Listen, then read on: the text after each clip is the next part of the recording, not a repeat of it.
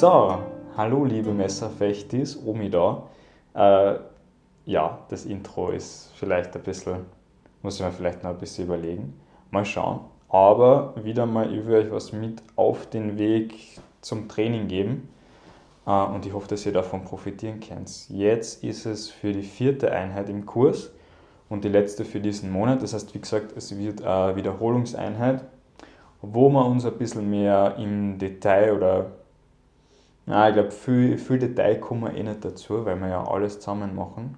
Aber eben das anschauen, so noch überblicksmäßig, was wir in den letzten Einheiten, in den letzten drei Einheiten so gemacht haben. Und da haben wir angefangen mit den Huten. Es gibt zur Erinnerung Luginsland, Stier, Eber und Bastei sind die prinzipalen Huten. Und was ich dann oft auch noch sage, oder was dann auch im Leckküchner oft noch drinnen steht, ist das Messer auf der Achsel. Das kommt auch ganz oft vor. Also Messer auf der Schulter. Noch einmal, damit das auch Erwähnung findet. Also Achsel war früher ein Begriff für die ganze Schulter, um die ganze Schulter zu bezeichnen. Ja, ähm, genau. Messer auf der Achse hast also nicht irgendwie eingeklemmt oder so. Das heißt, wir machen mit den Huten wieder wahrscheinlich so ein Umlauern, sowas in die Richtung und dass wir uns dann auch anschauen können mit diesen einfachen Techniken, die wir jetzt eben im Vorschlag gehabt haben. Also Vorschlag heißt für mich einfach jetzt erst einmal ähm, mit einem einfachen Oberhau äh, das Vornehmen oder beziehungsweise, wir haben ja auch mit dem Winker schon etwas komplexere Techniken gehabt, ähm, mit einem Hau, der auf jeden Fall das Band vermeidet. Da werdet ihr dann sehen später beim Zufechten dann, wenn wir das anders haben, also in der nächsten Einheit danach dann. Genau, genau.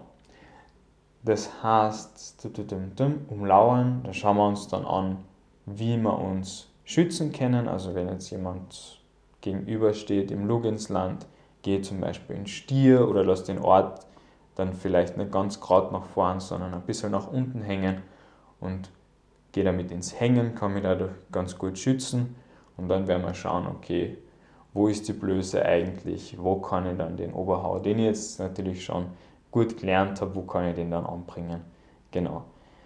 Ähm, des Weiteren natürlich dann den Winker werden wir uns noch einmal anschauen, wobei da werde ich äh, eine kleine Revision einbauen, weil äh, das ist euch sicher aufgefallen, oder vielleicht ist euch das aufgefallen, wenn ihr dabei wart. Und zwar habe ich dann mit dem Ben ganz zum Ende hin so ein freies Sparring gemacht, wo wir allerdings nur die Techniken verwendet haben, die wir vorher geübt haben. Also das heißt, wir haben nur den Winker verwendet und eben, das heißt, Sturz hat zur rechten und dann zur linken Seite, so wie es beschrieben ist. Und da sind wir darauf gekommen, dass von der rechten das funktioniert einwandfrei, aber von der linken Seite ist das einfach, es kommt dann schon ein bisschen meirig daher und es wird einfach ziemlich langsam. Also ich glaube, das fliegt einfach mit, das fliegt dann mit äh, zwei Händen am Griff besser daher, so wie es da beschrieben ist, funktioniert das nicht so gut und deswegen werde ich euch da eine einfachere Variante geben, weil es ist sowieso so, wir haben das ja eben mit der Beinarbeit vom so einem Beistellschritt gemacht, mit einer speziellen Beinarbeit, wo die beiden Füße kurz ganz nah zusammenkommen und ich mich dann noch entscheiden kann, gehe nach rechts, gehe nach links oder gehe überhaupt geradeaus mit meinem Hau und es ist beim Winker sowieso so, dass ich kann sehr schwer nur zuerst ganz nach rechts steigen, um dann wieder nach links zu steigen.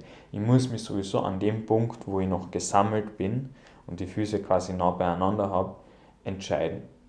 Und dann diese ganze Winkerbewegung, wo der Ort zuerst nach außen geht, dann unten durch und dann wieder auf die andere Seite nach außen hoch, äh, die zu machen, ja, es ist einfach viel. Also ich glaube, da werden wir uns das einfach mit dem linken Oberhau anschauen und so uns das Leben ein bisschen, ein bisschen leichter machen.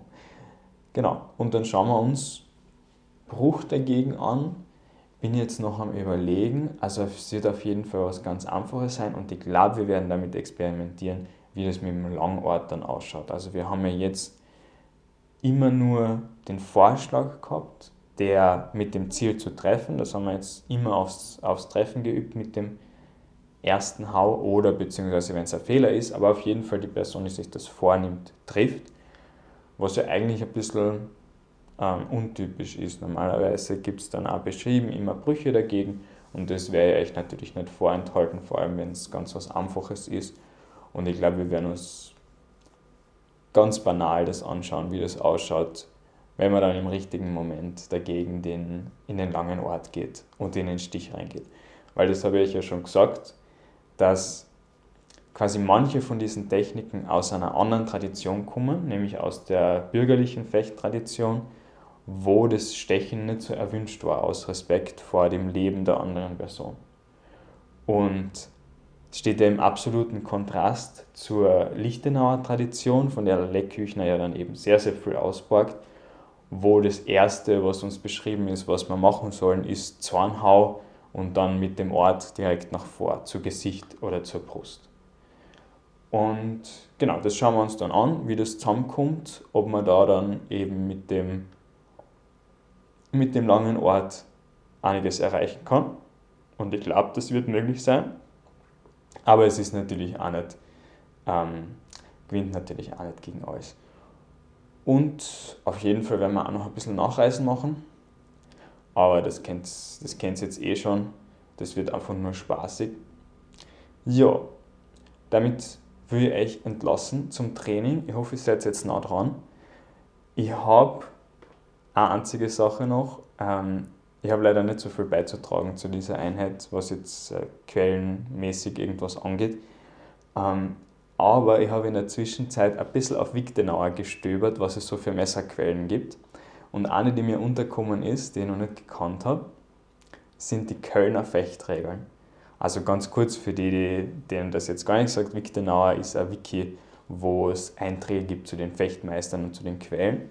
Manches ist ein bisschen sporadisch behandelt, aber es ist ein super, ein super Ort, um sich die Transkriptionen und Übersetzungen zu holen. Genau. Das heißt, ich habe gelesen in den Kölner Fechtregeln, es war ein bisschen enttäuschend, muss ich sagen. Also es ist ein anonymes Manuskript um 1500 herum, also vom Leckküchner jetzt nicht so weit entfernt. Ähm, und aber vieles von dem, was drinnen ist an Techniken, ist im Leckküchner auch drinnen. Oder glaube sogar alles, was ich bis jetzt gelesen habe. Und ähm, ist aber im Leckküchner viel detaillierter. Genau. Allerdings, das eine, was mir unterkommen ist, vielleicht auch wieder, wieder was Positives, und zwar bei den Merkversen.